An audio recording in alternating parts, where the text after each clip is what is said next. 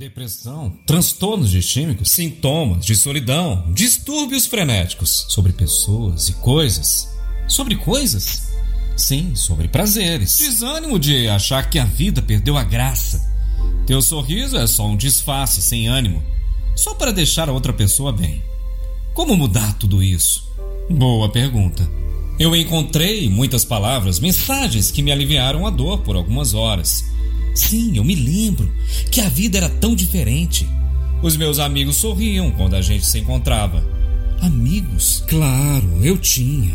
Mas hoje eles não lembram mais de mim. Não sabem quem eu sou. Faz tanto tempo. Eu caminhei pela rua da cidade hoje e pude observar as pessoas em um descontrole.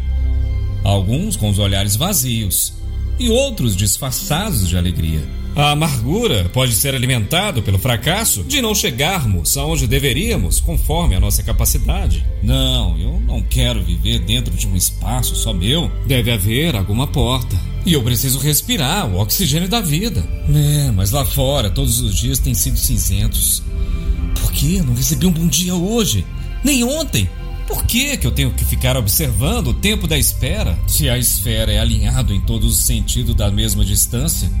Estamos no centro de um propósito. E as escolhas que fizemos definem os resultados que seremos no futuro. Sei que amanhã recomeça mais um capítulo de uma página rabiscada. Mas ainda tem algumas folhas que eu possa escrever.